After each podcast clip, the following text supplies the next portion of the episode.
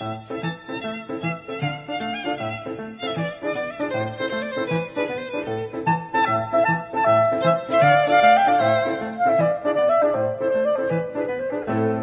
位同学好，我是许军老师，很高兴今天我们来聊一聊睡眠和记忆力的问题。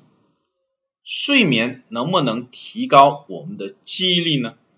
一听这个问题哦，可能很多会有疑惑。睡觉的时候，哎，啥也没有反应，怎么能够记得住东西呢？又或者有一些人呢，会认为是不是觉得是讲睡够了以后，精神好了，记忆力更好呢？如果是这么简单的话，也就不需要徐老师来讲了。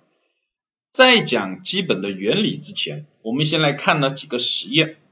在两千零七年的时候，德国吕贝克大学的教授简伯恩跟他的团队呢，做了这样一个实验，让参与者们要记忆十五对卡牌的位置。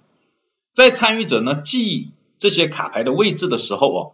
在这个实验室里喷上玫瑰香水，然后呢，把这群参与者呢又分成了两群人，都去睡觉。其中一群人哦，他们睡觉的这个环境里面，房间里啊，也喷上今天喷过的这个玫瑰香水。结果呢，起来以后再来做这个测试，睡觉的时候喷香水的这一群人，正确率达到百分之九十七。另一群没有喷香水的呢，正确率呢是百分之八十六。另一个实验是二零一二年安东尼教授做的，他呢让参与者哦自学两首曲子，这两首曲子练习的时间差不多，大家弹出来的水平哦也差不多，然后呢回去睡觉，在睡觉的时候他就播放两首曲子当中的一首。不断的循环播放，第二天的时候呢，大家再来弹，就发现晚上播放的那首曲子弹的呢更好。以上的这些实验呢还有很多很多，相信大家听完以后也会有所启发，隐隐约约觉得呢找到了那个点。是的，在睡眠当中，我们经过提示性的刺激。是能够增强我们的记忆力的，这叫加以提示的记忆激活。它的生理学原理呢，跟神经科学有关，比较专业，徐老师呢就不展开讲了。关键是记住用什么样的方法来完成记忆的激活。常用的方法呢有以下的这几种。第一种，记忆内容的再刺激。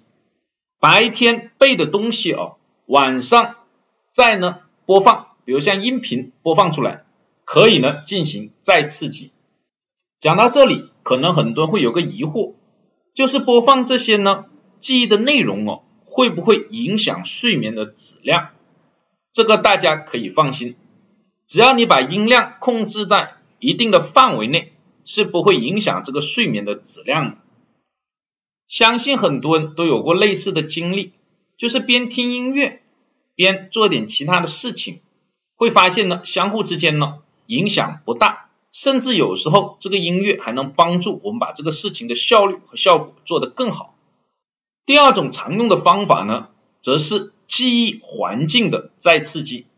这个记忆环境主要是指跟我们白天背东西的这个环境哦类似。比如说，相同的味道、相同的声音、相同的触觉等等。比如前面讲的这个实验，就是通过香水的味道来进行提示性的刺激。希望大家呢能够灵活的运用。以上就是关于这个主题大概的内容。如果有启发，请关注本微信公众号或者是这个电台。谢谢大家。